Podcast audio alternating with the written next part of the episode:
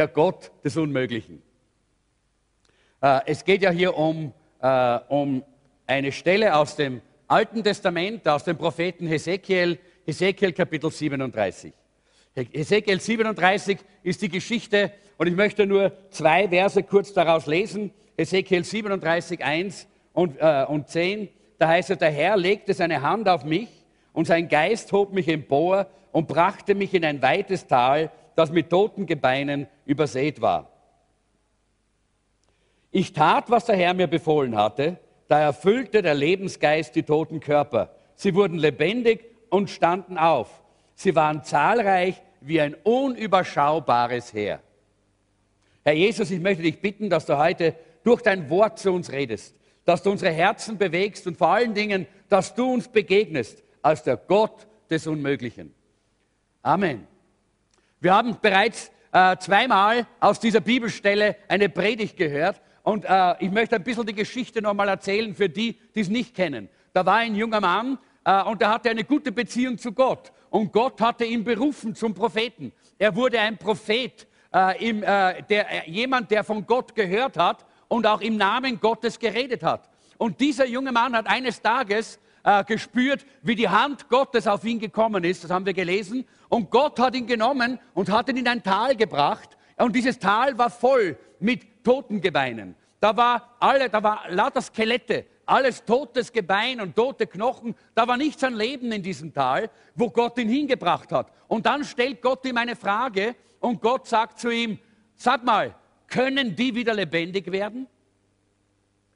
Und dieser junge Mann natürlich hat äh, hat, hat er seine Zweifel. Er weiß es eigentlich nicht genau, aber er kennt Gott. Er hat eine gute Beziehung zu Gott. Und deshalb sagt er, Gott, du allein weißt das. Und Gott sagt zu ihm, sprich zu diesen Knochen. Und der junge äh, Prophet spricht zu diesen Knochen. Er spricht zu diesen Gebeinen und plötzlich kommt Leben in diese Gebeine hinein, die dürr waren, die tot waren, die, die ohne irgendein Leben waren. Da kommt plötzlich Leben hinein in diese Beine. Ich habe gelesen im äh, Zuge dieser Vorbereitung schon vor äh, einiger Zeit einmal, habe ich mich damit beschäftigt, dass äh, es eine, ein, ein, Stadium gibt bei Knochen, äh, wo es vollkommen unmöglich ist, dass da jemals wieder irgendein Leben daraus entsteht. Es gibt eine Zeit, wo Knochen immer noch ein gewisses lebendiges Gewebe in sich haben, aber dieser Begriff, der hier verwendet wird, diese Schilderung sagt, es war dürr, es war tot, es war leer, es war aus, nichts mehr, unmöglich. Und hier zeigt und offenbart sich Gott als der Gott des Unmöglichen. Er ist nicht der Gott des Möglichen, sondern der, der Gott des Unmöglichen. Und darüber möchte ich heute ein bisschen sprechen. Er kann, der Herr kann. Ich möchte äh, ein, äh, eine, eine, eine kleine, ein kleines bisschen euch heute herausfordern. Äh, und ich möchte, habe mir so eine Liste hier aufgeschrieben, äh, die wir jetzt gemeinsam anschauen können. Ihr habt sie auch in euren Unterlagen. Es geschehen erstaunliche Dinge, wenn Gott seinen Geist sendet. Denn das, wir sehen dort, wie Gott äh, dem Propheten seinen Heiligen Geist sendet. Und wie der Geist Gottes kommt und in diese, in diese äh, toten Gebeine und diesen Kör diese toten Körper hineinfährt und Leben entsteht. Es, ent es sind gewaltige Dinge, die geschehen, wenn Gottes Geist kommt, wenn er seinen Geist sendet. Wenn Gott seinen Geist sendet, dann werden Barrieren gebrochen. Kannst die Folie reinlegen, genau. Äh, da werden Gemeinschaften gebildet. Wenn Gott seinen Geist sendet, dann werden Gegensätze beigelegt. Wenn Gott seinen Geist sendet, dann wird Einheit hergestellt. Wenn Gott seinen Geist sendet, dann wird Krankheit geheilt und Sucht wird gebrochen. Städte werden erneuert, wo der Geist Gottes fällt. Rassen werden in Einklang miteinander gebracht, dort wo Rassenunterschiede äh, sind, die vielleicht auch manchmal gegeneinander sind. Wenn der Geist Gottes kommt, wenn der Heilige Geist kommt, dann sind wir alle eins. Wenn der Heilige Geist kommt und der Geist Gottes äh, gesandt wird, dann kommt Hoffnung wieder in unser Leben. Hoffnung wird wiederhergestellt. Menschen werden gesegnet und die Kirche Jesu Christi geschieht. Nicht die Kirche Jesu Christi entsteht, die ist bereits entstanden durch den Heiligen Geist zu Pfingsten. Die Kirche Jesu Christi geschieht. Äh, Leben ist da, wo der Geist Gottes ausges ausgesandt wird. Und heute ist der Geist Gottes da. Und wir sind Kirche Jesu Christi. Und wir haben Kirche Jesu Christi hier unter uns. Und deshalb sei bereit. Mach dich bereit. Gott ist dabei, etwas zu tun. Gott ermutigt Leute. Und entmutigte Leute fassen wieder Mut. Unehrliche Leute bekennen ihre Unehrlichkeit. Saure Leute werden süß. Geschlossene Leute öffnen sich. Gossiper halten ihr Maul. Leute mit Konflikten legen diese bei. Schlafende Leute wachen auf. Lauwarme Leute heizt er ein. Trockene Knochen schüttelt er aus. Und Kirchenbankdrücker stehen auf. Denn wenn der Geist Gottes kommt, dann kommt Leben. Aber am allermeisten, und das ist das Wichtigste, wird Christus Jesus, der Retter der ganzen Welt, erhoben. Halleluja. Wenn der Heilige Geist kommt, wird Jesus Christus als Retter der Welt erhoben. Das ist das Wunderbare. Das ist das, was Gott wirklich tut. Und vielleicht kennst du Menschen in deinem Umfeld, von denen du sagst, ich bin nicht ganz sicher, ob es überhaupt möglich ist, dass die Jesus Christus kennenlernen. Ich weiß nicht, ob die sich bekehren können. Hab schon so oft mit ihnen geredet. Ich habe schon so viel getan und ich weiß nicht, irgendwie, ich komme nicht durch, das ist so schwer. Vielleicht sind es Verwandte, vielleicht sind es Bekannte, vielleicht sind es Nachbarn, Menschen, die auf deinem Herzen sind, Arbeitskollegen, die du so gerne zu Jesus Christus bringen möchtest, damit sie auch dieses wunderbare Leben in Jesus Christus bekommen. Die Frage ist, ist es für Gott möglich, solche Menschen zu retten? Ja, Gott ist der Gott des Unmöglichen. Wenn du sagst, es ist unmöglich, wenn du glaubst, es ist unmöglich, dann ist das genau die Situation, in die Gott hineinkommen möchte, so wie dort im Tal der Totengebeine. Gott hat nicht gezeigt, wie dort Halbtote wieder lebendig werden, sondern total Unmöglichkeit, kein Leben mehr, völliger Tod. Da kommt Gott mit dem Leben hinein und er macht neues Leben. Gott kann das Unmögliche möglich machen, auch in der Situation dieser Leute, äh, von denen ich gerade gesprochen habe, die vielleicht in deinem Leben sind. Aber, und das ist der erste Punkt, ohne den Heiligen Geist sind wir nichts. Wir können das nicht. Wir können Menschen nicht zur Bekehrung führen. Wir können Menschen Zeugnis ablegen. Wir können ihnen von Jesus Christus erzählen. Wir können ihnen sagen, äh, wie wichtig Jesus Christus in, äh, in unserem Leben ist und was er in unserem Leben getan hat. Aber wir können sie nicht zu Jesus bringen. Das kann nur der Heilige Geist. Er kann und er will es tun. Die Knochen dort in diesem, äh, in diesem Tal, sie waren in einem ganz tödlichen Zustand. Sie waren tot, sie hatten keine, kein, kein Bewusstsein mehr. Und viele Menschen in unserer Zeit, auch Menschen, die wir gerne haben, die wir lieben, haben kein Bewusstsein der Gegenwart Gottes, kennen den lebendigen Gott nicht, haben keine Beziehung zu ihm. Und deshalb nennt sie die Bibel Tod in Übertretungen und Sünden. Und es ist wichtig, dass diese Menschen vom Heiligen Geist berührt werden, dass der Geist Gottes kommt und dieses neue Leben in ihnen schafft. Diese äh, Knochen waren trocken, das heißt keine Hoffnung. Und deprimiert im Tal. Wir, nennen, wir, wir reden oft vom Tal der Sorgen und vom Tal der Nöte, nicht, das war im Tal, das war unten da, irgendwie deprimiert, da waren diese Knochen drin. Und zerstreut, kein Zusammenhalt mehr. Und genau diese Dinge will Gott verändern. Er ist der Gott des Unmöglichen. Er kann alles verändern. Er kann alles umdrehen. In, einem, äh, in einer, äh, auf einer Universität gab es einmal so einen, äh, eine Umfrage äh, oder, äh, und man hat einige Studenten gebeten, dass sie die Best, äh, eine Definition für das Leben erstellen. Studenten sollten eine Definition machen, was ist Leben.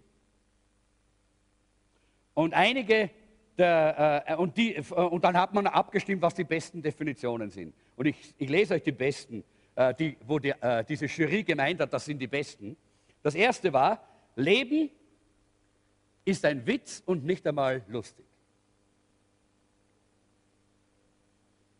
Stellt euch vor, das haben die, ja, das haben sie, das kommt heraus. Wenn Menschen über Leben nachdenken, die tot, trocken, leer, deprimiert und zerstreut sind.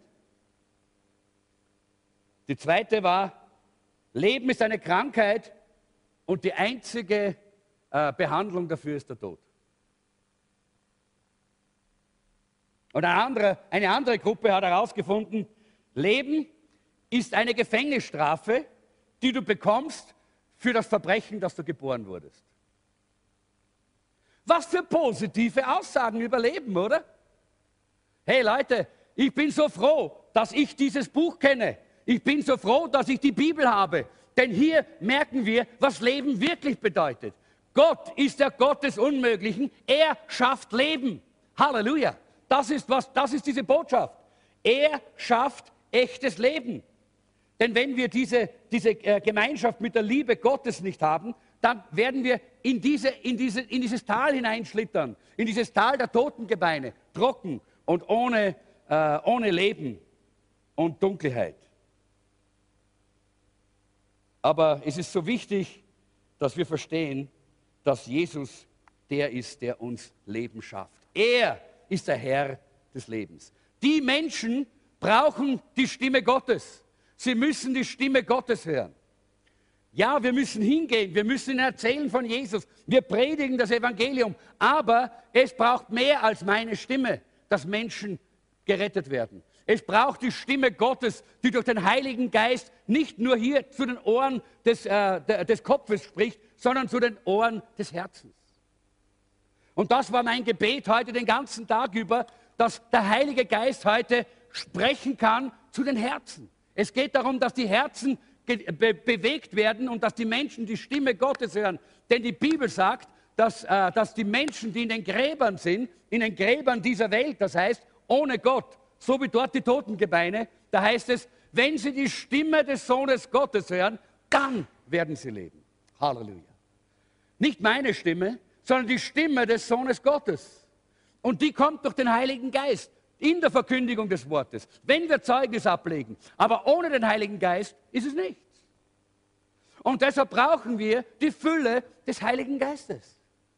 Deshalb brauchen wir immer wieder dieses Gebet, komm Heiliger Geist, erfüll mich, komm und wirke du, komm und sprich du, berühre du die Menschen, mit denen ich zusammen bin. Und deshalb heißt der zweite Punkt, Jesus ist der Herr des Lebens. Er ist der Herr des Lebens. In Lukas Kapitel 4 da sagt Jesus selbst, der Geist des Herrn ruht auf mir. Der Geist des Herrn ruht auf mir, denn er hat mich gesalbt, um den Armen die gute Botschaft zu verkündigen. Der Geist Gottes war auf Jesus und er ist der Herr des Lebens und deshalb konnte er Leben in tote Situationen sprechen. Er ist der Gott des Unmöglichen. Und ich habe da diese Geschichte aus Lukas Kapitel 7 äh, wieder gelesen und Johannes Kapitel 11. Das sind zwei so tolle, wunderbare Geschichten. Das eine ist, wo Jesus unterwegs ist mit seinen Jüngern. Er geht dort in Israel mit seinen Jüngern von Ort zu Ort und er, er, er lehrt und er predigt und er heilt Menschen. Und eines Tages gehen sie da in die Nähe der Stadt Nein. Und während sie dorthin kommen, kommt ein Trauerzug aus der Stadt heraus. Traurige Menschen, weinende Menschen.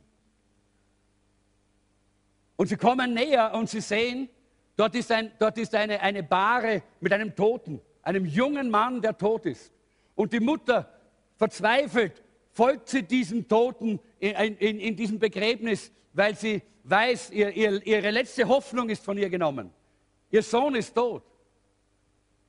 Und Jesus geht hin und er legt seine Hand auf, äh, auf diese, diese Bahre und die Träger bleiben stehen. Und Jesus spricht nur einen kurzen Satz.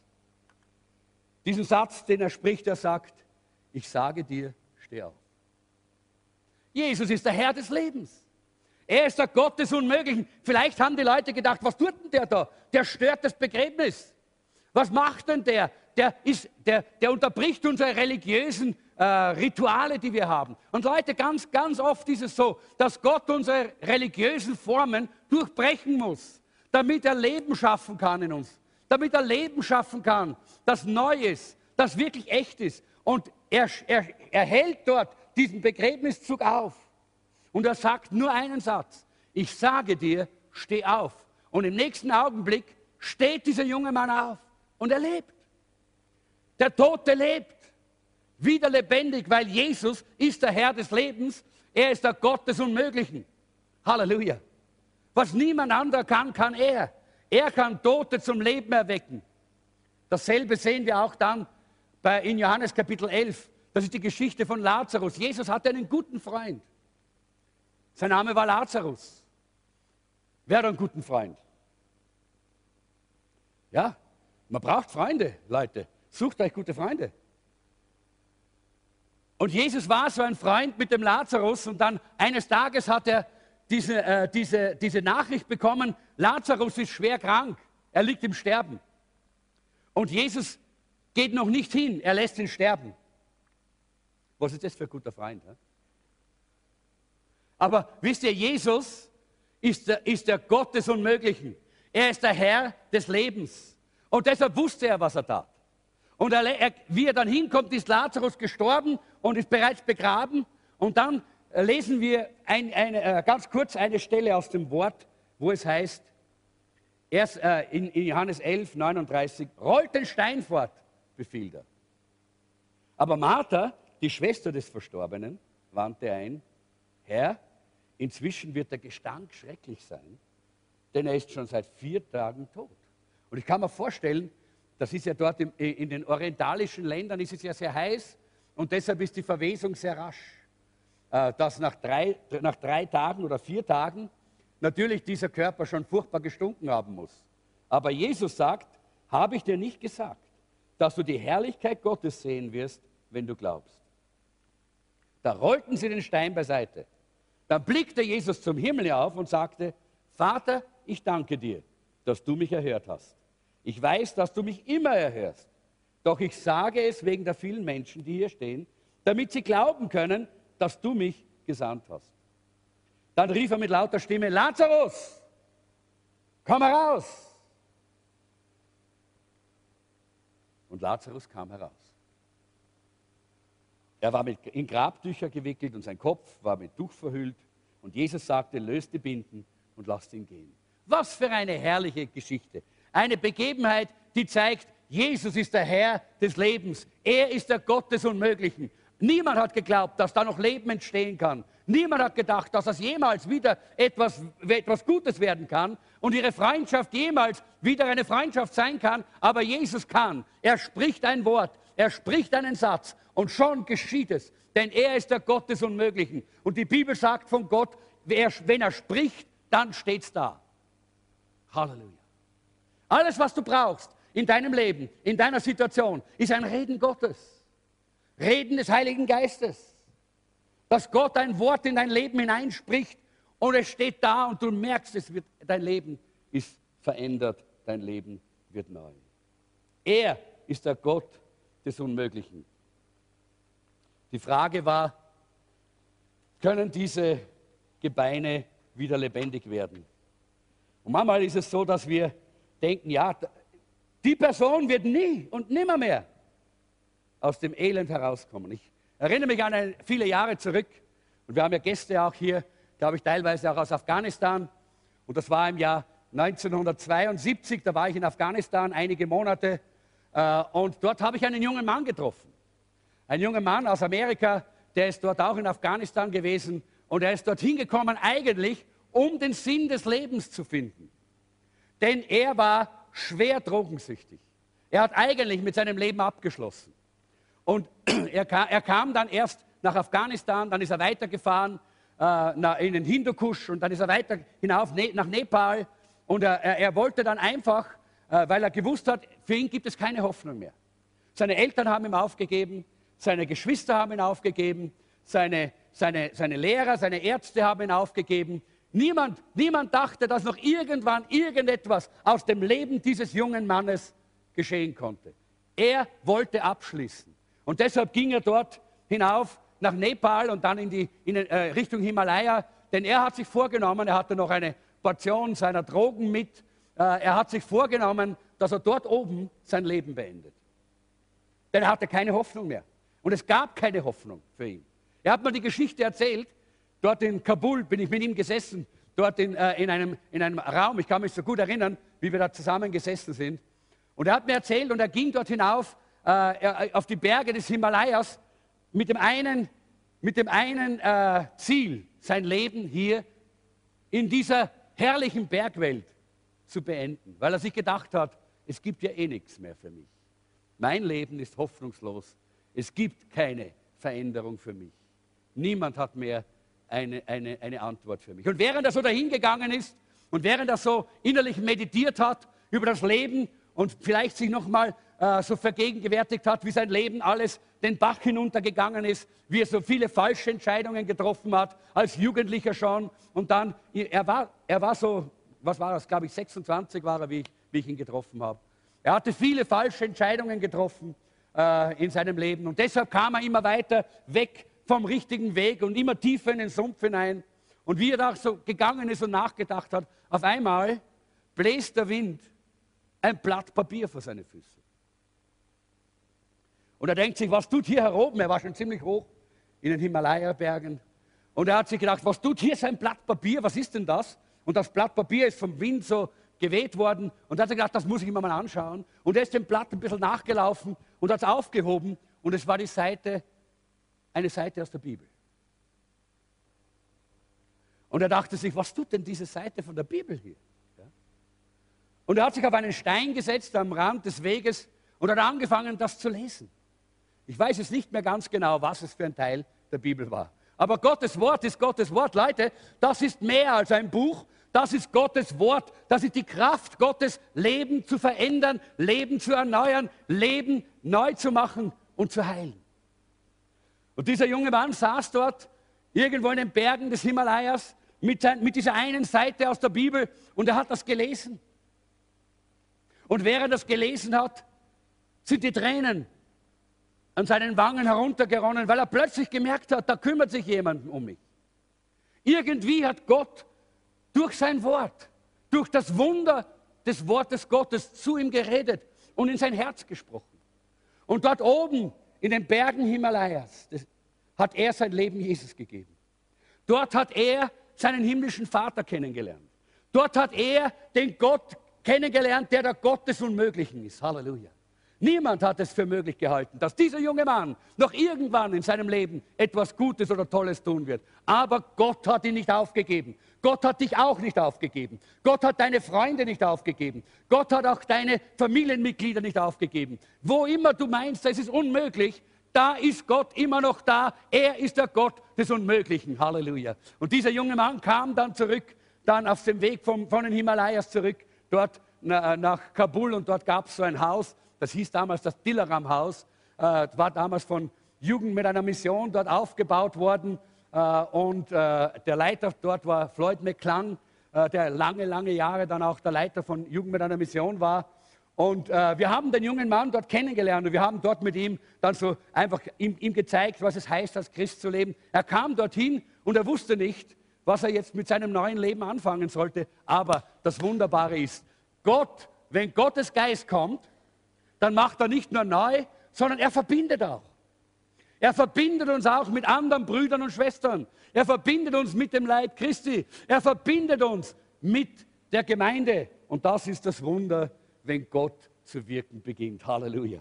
Und ich bin so dankbar. Ich habe mit, diesem jungen, mit diesem jungen Mann einige Monate verbracht und dann sind wir, ich bin dann weitergefahren äh, nach Indien, bin dann nach einiger Zeit zurückgekommen, wieder über Kabul und dann zurück nach Europa gefahren. Und da ist er mit mir gefahren. Da sind wir gemeinsam dann nach Europa gefahren und ich habe ihm dann geholfen, von hier wieder zu, nach Hause zu kommen zu seinen Eltern. Seine Eltern haben nicht für möglich gehalten, dass das derselbe junge Mann ist, der weggegangen ist, um sein Leben abzuschließen. Leute, das ist unser Gott. Das ist mein Gott. Halleluja! Was für ein Gott! Was für ein Gott! Er ist der Gott des Unmöglichen. Er kann deine Lebenssituation ver verändern. Er kann eingreifen, wo immer du bist. Der vierte Punkt heißt, Gott beginnt. Nein, ich war schon beim dritten Punkt, den habe ich übersprungen. Gell? Die Bibel ist das Wort Gottes. Aber das habe ich eh schon jetzt, äh, äh, darüber habe ich schon gesprochen. Die Bibel ist das Wort Gottes mehr als nur ein Buch. Die Bibel ist das Wort Gottes, das auch wirklich unser Leben verändern kann. Er wird unser Leben durch das Wort auch verändern. Deshalb ist es wichtig, dass wir das Wort Gottes im Zentrum haben, wo immer wir sind, immer das Wort Gottes. Deshalb ist es wichtig, dass wir Bibeln weitergeben, dass wir Bibeln austeilen. Ich selber bin nur durch das Wort Gottes zu Jesus gekommen, habe nie einen, einen wiedergeborenen Christen getroffen in meinem Leben. Aber eines Tages habe ich das Wort Gottes in die Hand bekommen. Eines Tages habe ich ein neues Testament in die Hand bekommen und ich habe es gelesen und das Wort hat zu mir geredet und hat so zu mir gesprochen, dass ich gewusst habe, diesen Jesus will ich. Diesen Jesus brauche ich. Und dann habe ich gerufen zu ihm und habe gesagt, Herr Jesus, komm in mein Leben, nimm mein Leben in deine Hand. Und er ist gekommen. Er hat mein Leben verändert. Er hat mich herausgeholt aus dem Schlamm, aus der Dunkelheit, hat mich ins Licht gestellt. Wir haben, äh, wir haben diese, äh, diese Serie genannt, die Reise vom Tod zum Leben. Wer hat diese Reise schon äh, gemacht?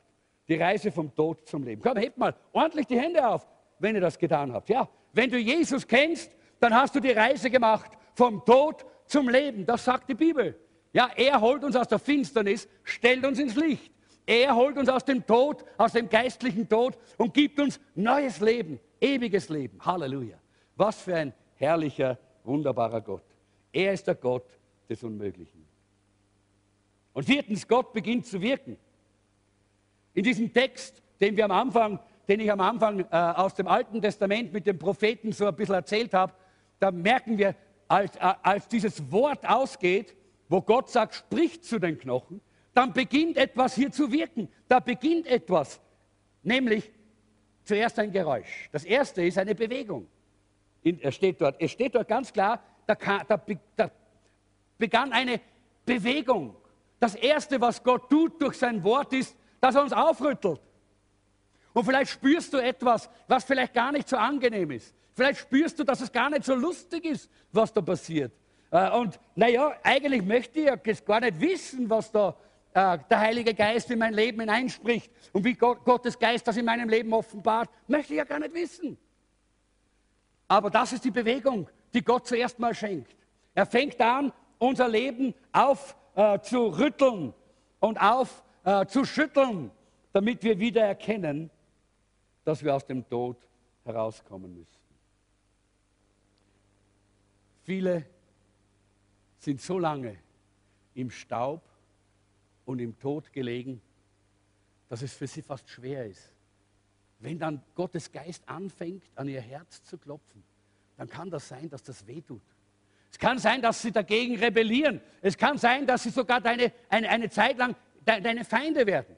Weil dieses Aufrütteln ist etwas, was, nicht, was die Menschen nicht immer wollen. Aber Gottes Geist muss zuerst mal aufrütteln. Es gibt eine Bewegung. Das ist das Erste. Das Erste, was der, was der Heilige Geist tut. Das Zweite, was er tut, wenn er kommt, ist, es, er gibt eine Verbindung. Es heißt hier, und die, und die Knochen kamen zusammen. Plötzlich bringt Gott dich in Verbindung mit anderen die auch auf dem Weg sind, auf der Suche. Mit anderen, die auch erlebt haben, dass Gott der Gott des Unmöglichen ist. Und er, er, schafft eine Verbindung zwischen dir und ihnen. Und genau das ist, was Gott tut, auch in unserer Zeit. Menschen werden gerettet, Menschen kommen zu Jesus. Es gibt eine Bewegung in ihnen, aber dann verbindet Gott uns auch. Er verbindet uns untereinander, auch in, unserer, in, unserer, in der Gemeinde. Das, was einmal auseinandergerissen war, das wird wieder verbunden, auch innerlich, auch im Menschen, wo Gefühle und Verstand und Wille gegeneinander immer gekämpft haben. Da beginnt er das wieder zu verbinden und wir, werden, wir bekommen wieder eine Integrität, eine Persönlichkeit, die, die, so, die so schön ist und die so, die so angenehm ist, mit der zu leben. Wisst ihr, ich war 23 Jahre, wie ich mein Leben Jesus gegeben habe. Aber mein Leben war schon so kaputt. Ich habe alles ausprobiert, was man ausprobieren kann und habe mein Leben so kaputt gemacht, wie man es nur kaputt machen kann. Ja. Und deshalb war alles aus, auseinandergerissen. Und es war so mühsam. Jeder Tag war mühsam. Und um dieser Mühsal zu entrinnen, habe ich eben dann Alkohol und Drogen und all diese Dinge genommen. Denn ich konnte das nicht aushalten, diese Mühsal zerrissen zu sein. Die Seele, die Gefühle, der Leib, äh, der, der, Verstand, mein Wille, all das war zerrissen und das, das war so mühsam. Und dann habe ich mein Leben Jesus gegeben. Leute, Und viele Leute meinen immer, oh, das ist so schwierig, wenn Leute mit Drogen zu tun haben oder mit Alkohol oder mit all diesen Gebundenheiten. Wie werden die frei werden? Wenn wir wieder ganz werden, dann können wir auch frei sein. Leute, das war so einfach bei mir, dass ich frei geworden bin. Frei geworden bin von all den Süchten, frei geworden bin von all den Bindungen, weil ich plötzlich gemerkt habe, ich kann in der Früh aufwachen und es ist eine Verbindung da zwischen meiner Seele und meinem Körper, meinem Geist. Es ist eine Verbindung da zwischen mir und dem lebendigen Gott und das schafft Harmonie. Und plötzlich ist Leben wieder schön. Und plötzlich ist Leben begeisternd. Und plötzlich können wir wieder tanzen und hüpfen und springen, weil es so schön ist. Mit Jesus leben ist kein Trauerspiel. Manche meinen immer, Christ werden, das ist so wie eine bittere Pille nehmen. Leute, das ist eine Lüge des Teufels. Das ist die Lüge des Teufels. Wenn du dein Leben Gott gibst, wenn du zu Jesus Christus gibst, kommst, dann wird dein Leben in Balance kommen. Dann wird dein Leben wieder in Harmonie sein. Dann wirst du wieder aufwachen in der Früh und sagen, Huhu, ist es herrlich, mit Gott zu gehen. Was für ein herrlicher Tag heute. Wie wunderbar. Heute habe ich das Vorrecht gehabt, einmal allein zu Hause zu sein. Äh, einfach aus dem Grund, weil Jeanette ist zu dem Seminar gegangen und ich wollte eigentlich auch gehen, aber durch das, dass ich ein bisschen Fieber gekriegt habe gestern Abend, habe ich mir gedacht, lieber spare ich meine Kräfte für die Predigt. so war ich allein zu Hause. Aber wisst ihr, wenn ich allein zu Hause bin, dann, ich bin ja nicht allein zu Hause, da ist ja der Herr Jesus da. Und dann geht das so richtig die Post ab zu Hause. Mit Jubel und Jauchzen und Hu, Halleluja. Wisst ihr, das ist das Schöne, unser Leben ist immer voller Freude. Immer voller Begeisterung, weil Jesus da ist. Er ist der, er ist der Herr des Lebens. Er ist der Gott des Unmöglichen. Und er schafft nicht nur eine Bewegung, sondern auch eine Verbindung, sodass wir wieder in diese Harmonie kommen. Und er schafft einen Körper. Wir sehen dort, als das zusammen war, kam auch dann Fleisch und dann kam Haut. Jesus macht keine halben Sachen. Jesus macht keine halben Sachen. Warum gibt es dann halbe Christen? Gute Frage. Hä? Ich habe mal äh, einen, einen, alten Pastor gekannt von Graz, der hat immer gesagt, der hat übrigens viele, viele äh, Kinder gehabt, wie viele? Sieben Kinder auch, sieben Kinder. Und er hat immer gesagt, ein halber Christ ist ein ganzer Mist.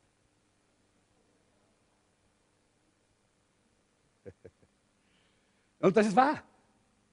Ich sage euch, das ist wahr.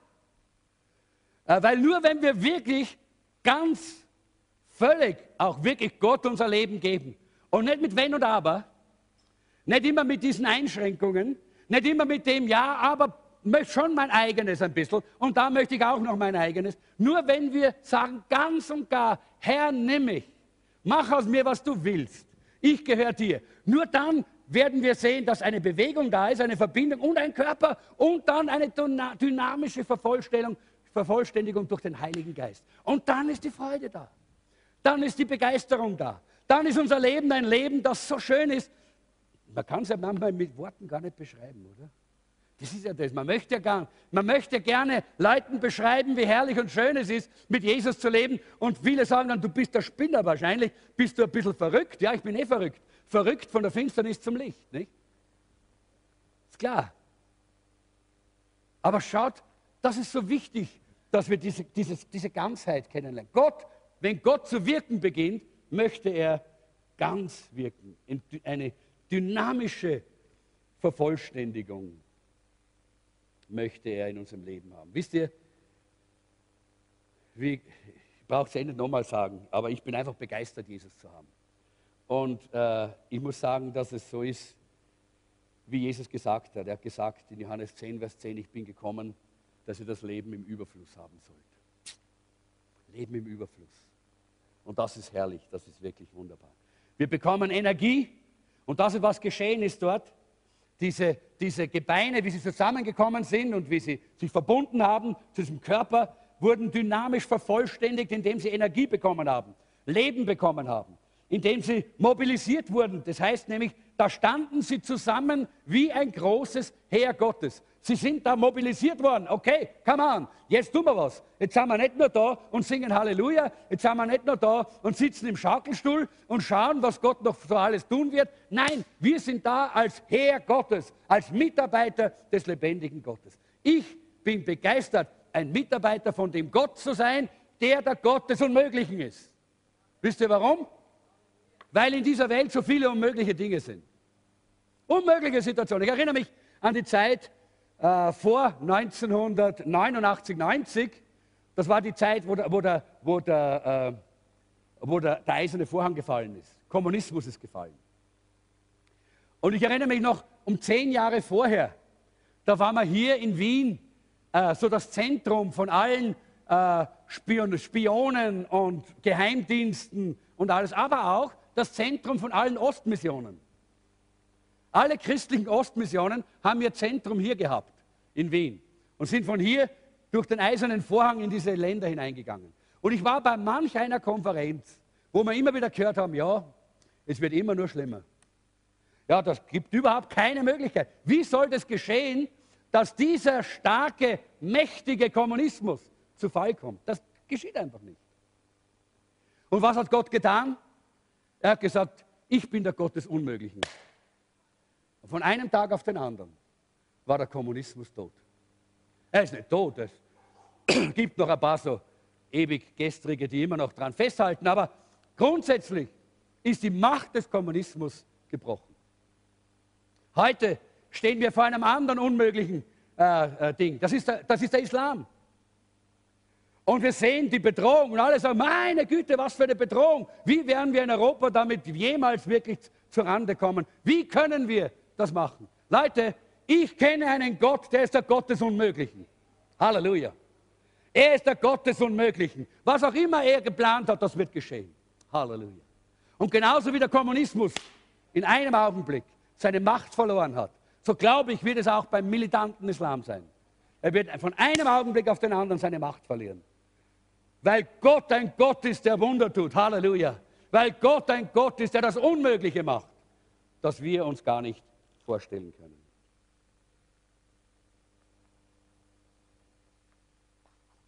Ich möchte einfach schließen mit diesem Gedanken, weil ich glaube, dass es so wichtig ist, dass wir als Christen uns bewusst sind, was ist eigentlich das Wichtige.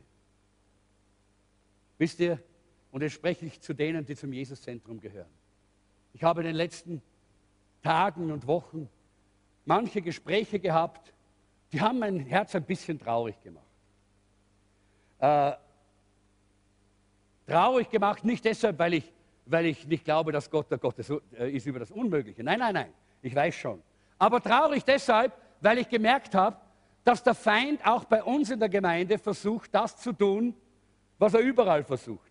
Nämlich die Gemeinde zu lähmen, die Gemeinde zu stoppen, die Gemeinde zu entzweien, die Gemeinde uneins zu machen und auseinanderzureißen. Und immer wieder. Und ich glaube, das möchte der Teufel. Der Teufel möchte gerne das Jesuszentrum uneins machen. Und wisst ihr, das geschieht oftmals dann, wenn wir verschiedene Meinungen haben. Und verschiedene Meinungen dürfen wir haben. Ja?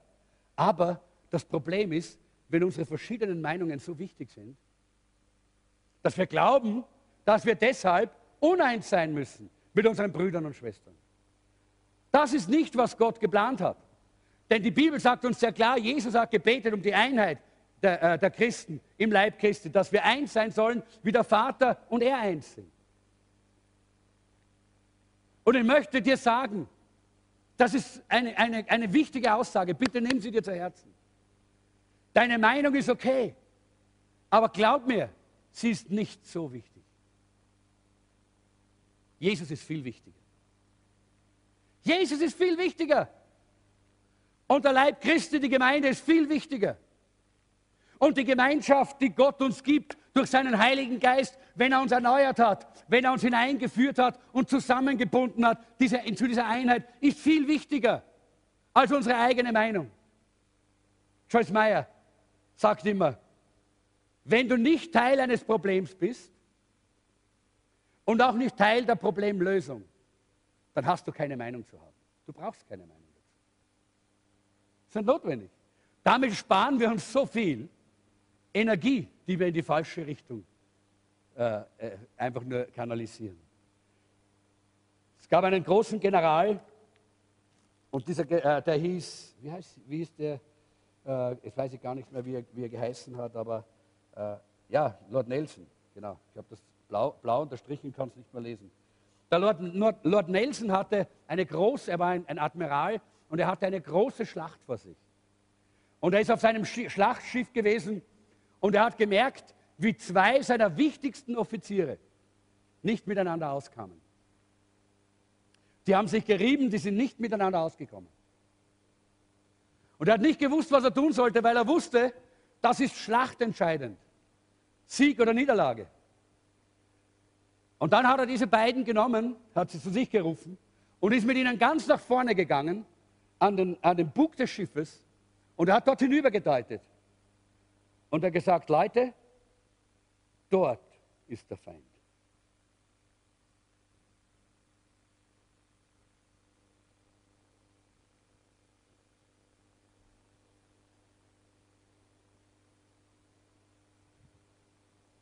Ich möchte euch gerne an den Bug des Gemeindeschiffes bringen und hindeuten und sagen, das tut Jesus. Dort ist der Feind. Der Satan ist unser Feind. Nicht der Bruder, die Schwester, die anderer Meinung ist. Nicht der Bruder, die Schwester, die andere, eine andere Art hat, Dinge zu tun. Nicht die oder jene Person. Dort ist der Feind. Ich habe eine kleine Geschichte die mich sehr bewegt hat, fast zu Tränen gelesen, die eine wahre Begebenheit war, die, die, mit der ich einfach heute das abschließen möchte, äh, bevor ich euch nur ein, paar, nur ein paar Tipps gebe und wir dann miteinander beten. Vor vielen Jahren war, war das in, in, in Westkanada. In Westkanada hatte diese ganz riesigen äh, Kornfelder, ja, diese riesen Getreidefelder. Und äh, da gab es einen Vater und eine Mutter und einen kleinen Sohn, wirklich einen kleinen Sohn.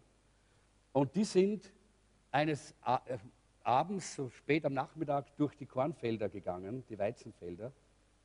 Und es war spät im Herbst schon, Spätherbst. Äh, und äh, das, das Getreide war schon reif. Und der Winter war kurz vor der Tür. Die, die Ernte ist dort noch nicht da gewesen, weil die ernten sehr spät, weil dann das Getreide sehr reif ist. Ja? Äh, und, äh, äh, so, aber es war immer in der Nacht schon unterm Gefrierpunkt.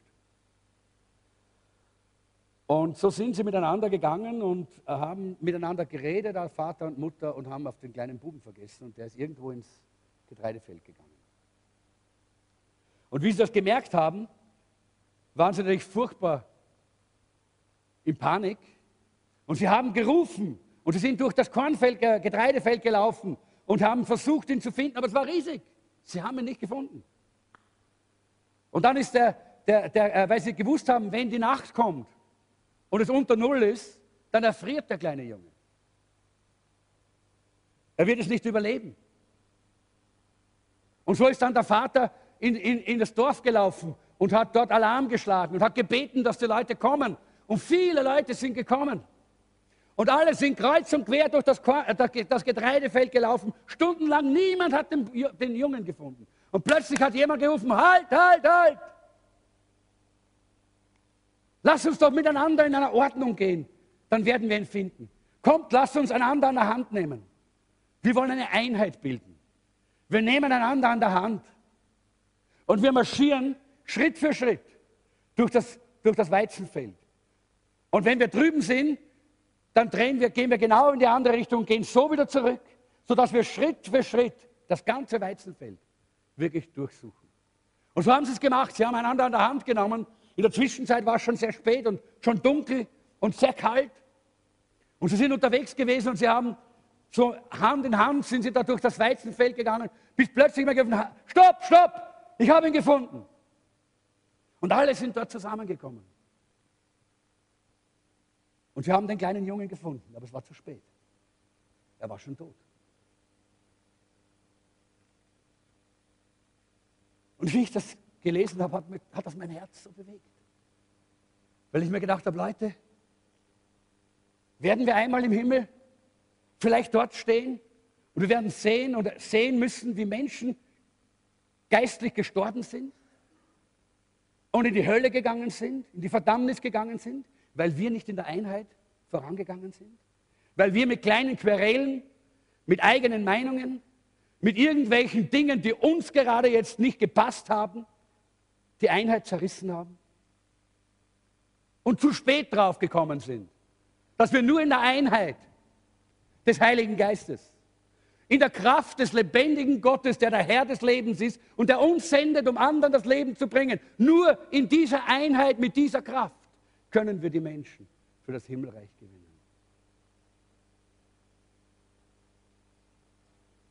Das hat mein, mein Herz sehr bewegt und ich hoffe, es bewegt dich auch. Und ich hoffe, dass du dir das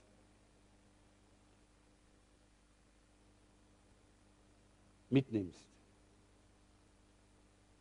Die Leute haben dort geweint und gesagt, oh Gott, warum haben wir das nicht früher getan? Warum haben wir nicht früher verstanden, wie wichtig unsere Einheit ist? Wie wichtig es ist, dass wir zusammenstehen und miteinander vorangehen und Hände, uns an den Händen nehmen, um hier die Verlorenen zu finden. Und ich möchte damit schließen, dass ich einfach sagen möchte, vielleicht bist du jetzt in einer solchen Situation, vielleicht in einer, einer Sackgasse in deinem Leben, wo es trocken ist, wo es dürr ist, wo kein Leben ist, wo du sagst, okay, ich kann damit gar nicht viel anfangen, was soll ich denn eigentlich damit tun? Dann möchte ich dich einladen, heute zu diesem Jesus zu kommen, der der Herr des Lebens ist. Der spricht und er steht da, der, der, der dir Leben versprochen hat. Er hat am Kreuz von Golgatha sein Leben gegeben. Wir haben das beim Abendmahl gehört. Er hat für dich, für deine Sünde, für deine Schuld geblutet, damit du Vergebung bekommen kannst und neues Leben empfängst.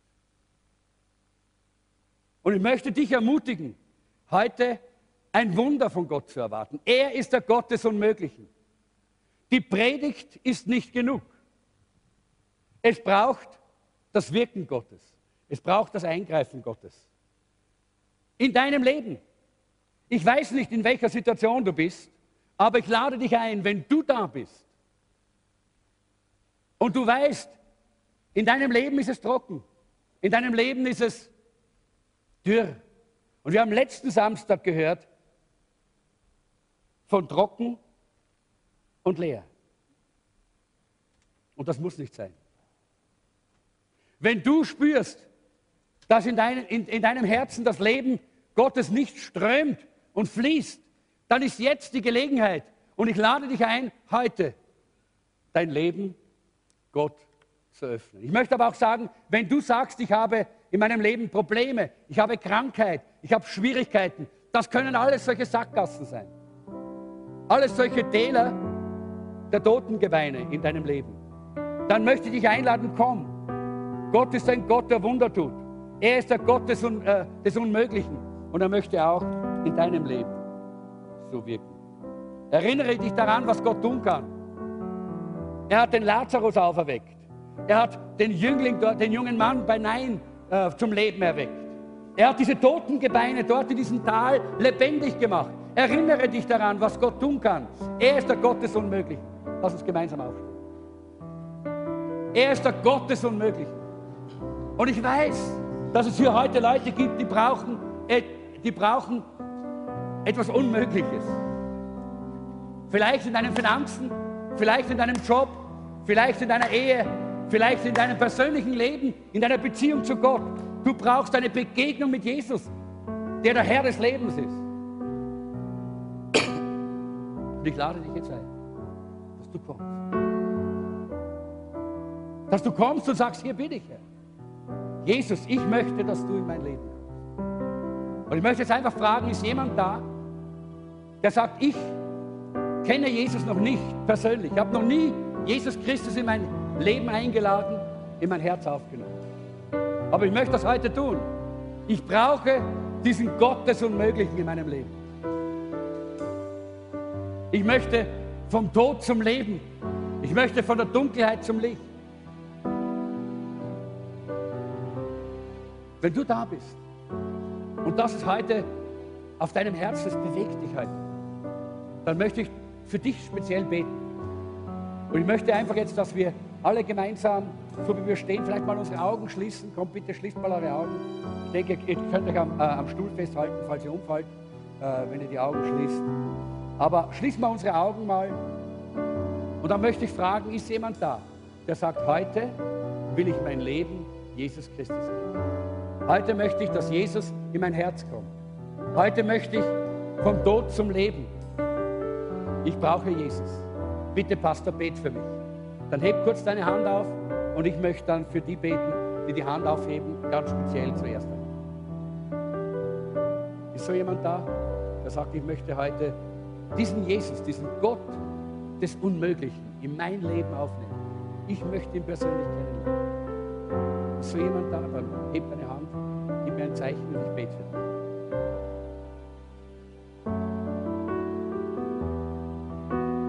Alle kennen Jesus, brauchen oder, oder äh, brauchen keine Begegnung mit Jesus. Ich möchte einladen, dass wir jetzt abschließen. Ich werde jetzt nochmal beten und dann lade ich ein, dass diejenigen, die sagen, ich brauche ein Wunder, ich brauche eine Begegnung, eine Berührung, vielleicht eine Erneuerung, weil du spürst, dass dein Leben trocken geworden ist, auch als Christ. Vielleicht auch eine, eine Beugung, weil du dich beugen musst, weil du merkst, dass du in deinem Leben vielleicht Uneinigkeit, Zwist, Streit zugelassen hast, dann komm nach vorne. Wir wollen für dich beten und wollen dich segnen. Komm nur, könnt schon kommen, wer auch immer kommen möchte. Komm nach vorne. Herr Jesus, ich danke dir, dass du heute geredet hast durch dein Wort und vor allen Dingen, Heiliger Geist, danke ich dir, dass du geredet hast. Mehr als die Predigt spricht deine Stimme in die Herzen derer, die dich brauchen. Und ich danke dir, Herr Jesus, dass wir alle kommen dürfen, wenn wir dich brauchen, um dir zu begegnen. Dass wir alle kommen dürfen, auch wenn es unmöglich ausschaut in unserem Leben, denn du bist der Gott des Unmöglichen. Danke, Herr, dass du uns jetzt begegnest, jeden Einzelnen, vorne ist. Halleluja. Ich möchte bitten, Leit unser Leitungsteam kommt hier, hier gerade und betet jetzt gerade mit denen, die hier vorne sind. So, einer fängt da drüben an vielleicht, einer, einer Mitte hier. Dankeschön. Wir wollen für euch beten. Wir wollen, und wir erwarten wirklich, dass Gottes Kraft euch berühren wird dass ihr Veränderung erleben könnt. Veränderung in eurem persönlichen Leben, Veränderung in eurer Situation.